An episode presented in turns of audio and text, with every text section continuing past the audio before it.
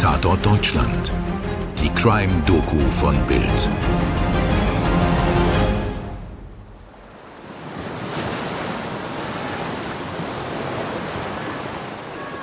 Das Wasser ist rau.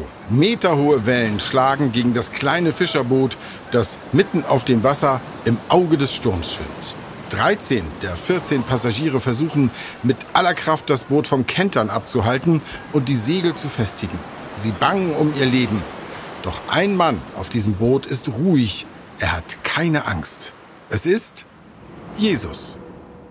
Die brenzlige Situation, die hier gerade beschrieben wurde, ist offensichtlich nicht echt. Genauer gesagt beschreibt sie das Gemälde Christus im Sturm auf dem See Genezareth.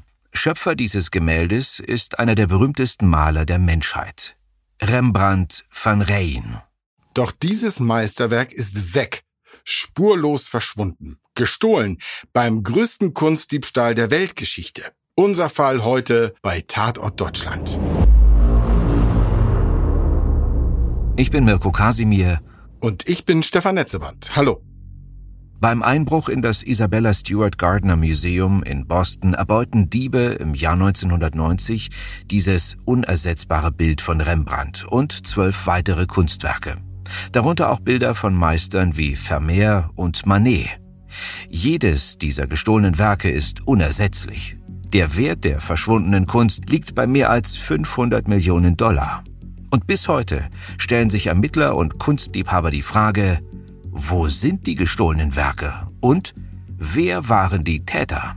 Diesen Fragen wollen wir heute auf den Grund gehen. Und Mirko, dafür habe ich uns einen richtigen Sportprofi mitgebracht. Okay, Sportprofi?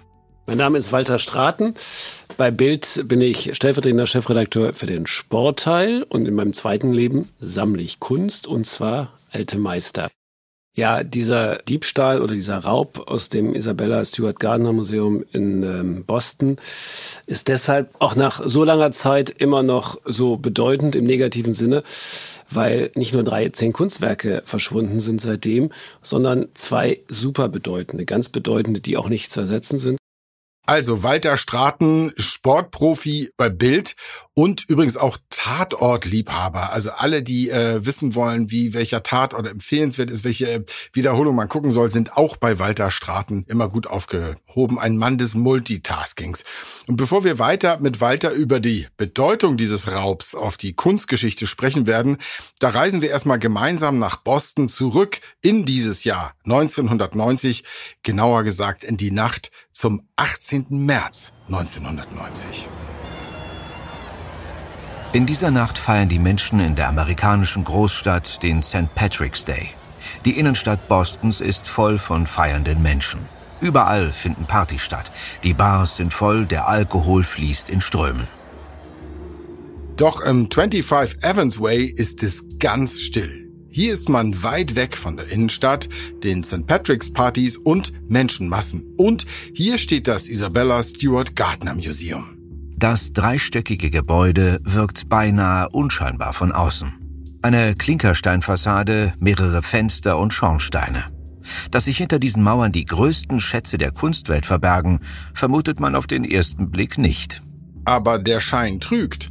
Sobald man durch die Tür des Museums geht, fühlt man sich, als sei man in einem Palast. Die Räume sind riesig und pompös, Kunstwerke funkeln in jedem Zimmer. In der Mitte des Gebäudes liegt ein groß angelegter Innenhof.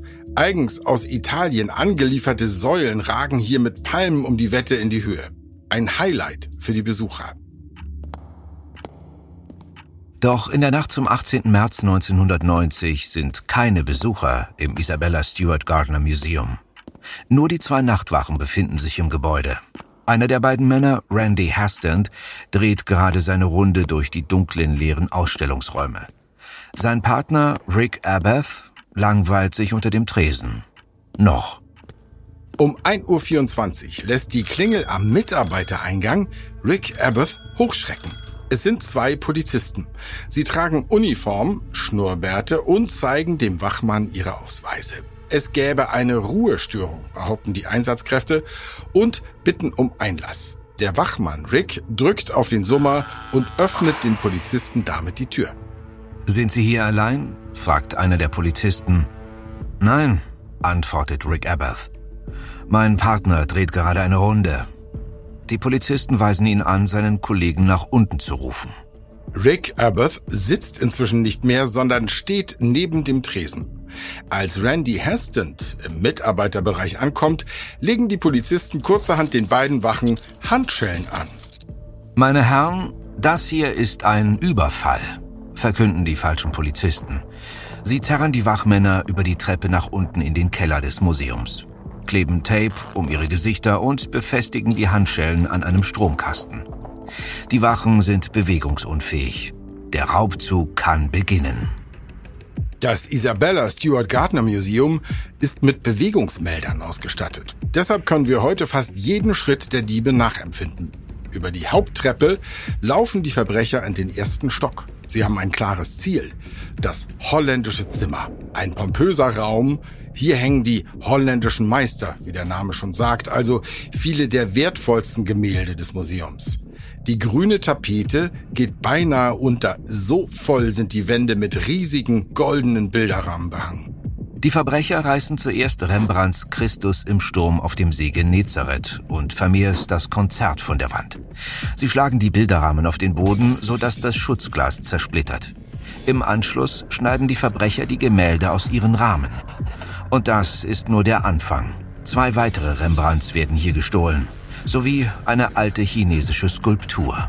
Die Diebe müssen sich während ihres Raubzuges aufgeteilt haben. Zweimal werden die Bewegungsmelder in einem Zimmer am anderen Ende des Stockwerks ausgelöst. Um 1.51 Uhr und um 2.08 Uhr ist einer der Diebe in der sogenannten Short Gallery und stiehlt hier sechs weitere Kunstwerke, darunter fünf Zeichnungen des Künstlers Edgar Degas. Auch im Erdgeschoss schlagen die Diebe noch einmal zu. Hier klauen sie ein Gemälde des französischen Malers Manet. Um 2.45 Uhr fliehen die Verbrecher vom Tatort, steigen in ein Auto und verschwinden in der Bostoner Dunkelheit. Okay, Moment mal, Stefan. 2.45 Uhr verlassen die Täter den Tatort. 1.24 Uhr haben sie bei Rick Abbott an der Tür geklingelt. Das sind mehr als anderthalb Stunden für einen Raub irgendwie ziemlich viel Zeit. Das klingt für mich, als würden die sich sehr sicher fühlen. Mirko, auf jeden Fall, so viel sei gesagt, das wird nicht die einzige offene Frage in unserem heutigen Fall bleiben. Na okay, dann erstmal zur Bilanz dieses Einbruchs. 13 gestohlene Kunstwerke und ein Schaden in dreistelliger Millionenhöhe. Der Kunstraub sorgt weltweit für Schlagzeilen. Die Bild titelt damals, zwei falsche Polizisten klauten echte Rembrandts. Das FBI übernimmt die Ermittlungen, gibt sich zu Beginn sogar siegessicher, die Kunstwerke schnell wiederzufinden. Die ausgerufene Belohnung für Hinweise ist kurz nach dem Bruch eine Million Dollar. Doch ziemlich schnell müssen die Ermittler feststellen, dass bei diesem Überfall alles ganz anders als bei anderen Kunstrauben ist und sie den Dieben nur schwer auf die Schliche kommen. Bildkunstfan Walter Straten ordnet das für uns ein. Sie sind völlig irrational vorgegangen. Sie haben nicht nur die zwei Superstücke Vermeer und Rembrandt gestohlen, sie haben auch etwas Wertloseres mitgenommen und stattdessen zum Beispiel den Raub der Europa von Tizian, auch ein absolutes Topbild, liegen lassen bzw. hängen gelassen. Und sie haben Dinge mitgenommen, die gar nicht zusammenpassen. Sie haben, wie gesagt, diese beiden super wertvollen Stücke, Rembrandt und Vermeer, mitgenommen. Sie haben auch noch Govard Flink, Degas, Manet, so gut, Degas ist auch schon ein höherwertiger Künstler, aber Flink zum Beispiel ist ein Rembrandt-Schüler, der jetzt nicht ganz so bedeutend ist. Sie haben aber auch völlig, ich will nicht sagen wertlose, aber doch verglichen mit den anderen Kunstwerken bedeutungslose Stücke mitgenommen. Die hatten ja offenbar keine Einkaufsliste mit. Warum haben die nicht noch ein paar mehr wertvollere Stücke gestohlen? Nicht nur die Auswahl der gestohlenen Kunstwerke irritiert die Experten. Der aus dem Erdgeschoss gestohlene Manet hing im sogenannten blauen Zimmer. Aber in diesem Raum erfasste zu keinem Zeitpunkt des Überfalls ein Bewegungssensor eine Bewegung. Folgt man dem Sensor, betrat also niemand das blaue Zimmer während des Raubs. Die letzte Person, die den Bewegungsmelder auslöste, war Wachmann Rick Abath, Stunden vor dem Überfall. Er kam daraufhin tatsächlich auch ins Visier der Ermittler. Die waren sowieso davon überzeugt, dass der Einbruch ein Inside-Job war. Denn, dass die Diebe mehr als 80 Minuten im Museum waren, das haben wir ja vorhin schon erwähnt, das verwunderte nicht nur dich, Mirko, auch für die Ermittler war das ein starkes Indiz. Aber eine Beteiligung konnten sie Rick Abbott nie nachweisen. Bis heute beteuert er vehement seine Unschuld.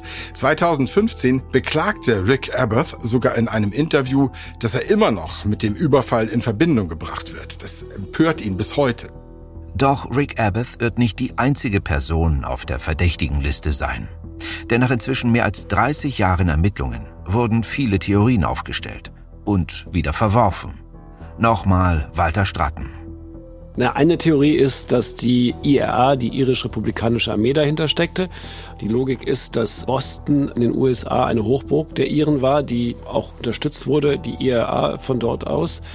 Und es war eine Masche der IAA in den 70er bis 90er Jahren, Kunstwerke zu stehlen und dann die Besitzer sozusagen zu erpressen, ihr Bild wieder zurückzukaufen. Das ist in Irland tatsächlich auch passiert mit einem anderen Vermehrbild, das gestohlen wurde, wo sich allerdings der Besitzer geweigert hat zu zahlen und das Bild ist zum Glück dann, ich glaube, im Schließfach wieder aufgetaucht. Also IAA-Theorie ist eine Möglichkeit. Glaubwürdiger halte ich allerdings, dass es lokale Gangster aus Boston waren und da gibt es ja auch einige Indizien für. Boston gehört wie weitere Städte und Bundesstaaten im Nordosten der USA zum Gebiet Neuengland. Hier dominierte in den 90ern die Mafia die Unterwelt. Kaum ein Verbrechen wurde begangen, ohne dass die organisierte Kriminalität ihre Finger im Spiel hatte. Und Kunst galt bei denen als internationale Währung und als Ticket aus dem Gefängnis. Kunst war damit also hoch im Kurs unter den Kriminellen. Ein Hotspot der organisierten Kriminalität war eine Kfz-Werkstatt in Boston.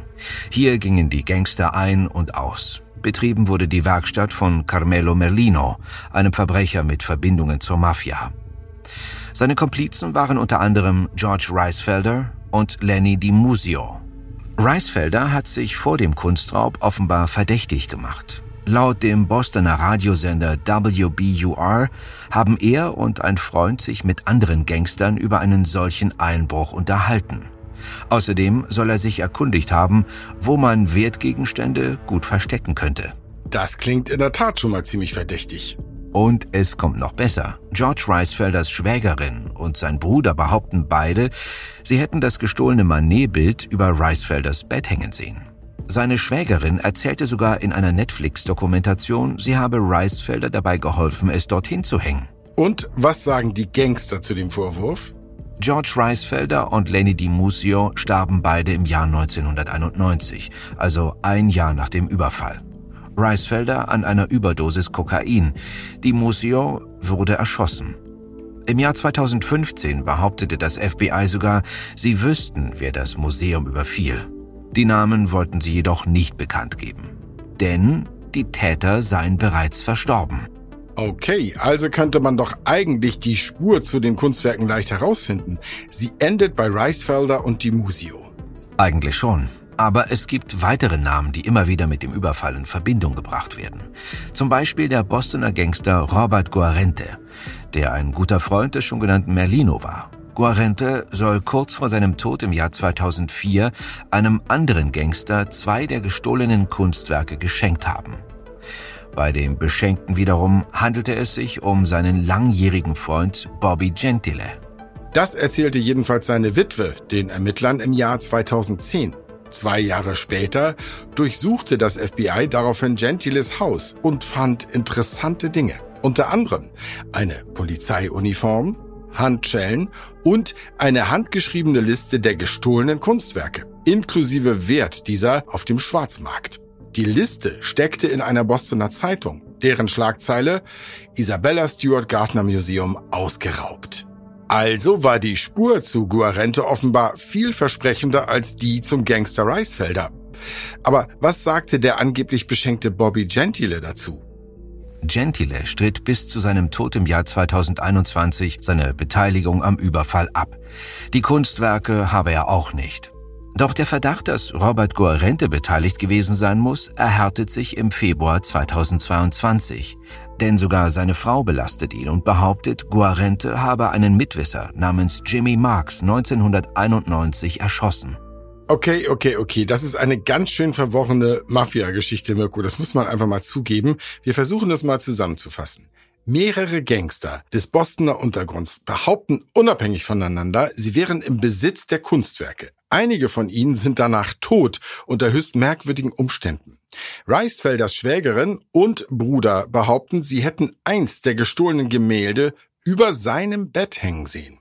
Gangsterboss Guarentes Ex-Frau behauptet, auch sie hätte einige der Bilder gesehen und ihr verstorbener Ehemann hätte die Kunstwerke an seinen Freund Bobby Gentile gegeben. Außerdem soll ihr Ehemann Jimmy Marks erschossen haben, nachdem er damit prahlte, die Kunstwerke zu besitzen. Mir schwirrt der Kopf. Wer hat denn nun wirklich die Kunstwerke? Was sagen denn die Ermittler? Bei einer Pressekonferenz verkündeten FBI-Ermittler, sie seien sich sicher, dass die Kunstwerke nach Philadelphia und Connecticut gebracht worden wären. Doch dann verliert sich die Spur. Bis heute, 33 Jahre nach dem Einbruch. Es gibt auch aus dem Vermächtnis von Isabella Stewart Gardner, der Gründerin des Museums, die Anweisung, es darf in diesem Haus nichts verändert, weder dazu gekauft werden noch verkauft werden. Deswegen hängen diese leeren Rahmen auch wie ein Mahnmal da an ihrer alten Stelle. Und wenn diese Bilder wieder zurückkämen, wäre das natürlich ein Traum auch, weil gerade das Rembrandt-Bild ist unersetzlich, weil das das einzige Marinebild ist von Rembrandt. Aber wir haben so lange gewartet. Ich weiß nicht, ob wir noch mal 30 Jahre warten müssen. Falls das eintrifft, werden wir euch hier darüber natürlich berichten. Wer weiß, vielleicht gibt es nach all den Jahren jemanden, der etwas weiß und sich traut zu sprechen. Es würde sich jedenfalls lohnen. Die Belohnung liegt inzwischen nämlich bei 10 Millionen Dollar. Also, liebe Podcast-Hörer, wer was weiß, könnte sich lohnen. Und damit sind wir am Ende der heutigen Ausgabe.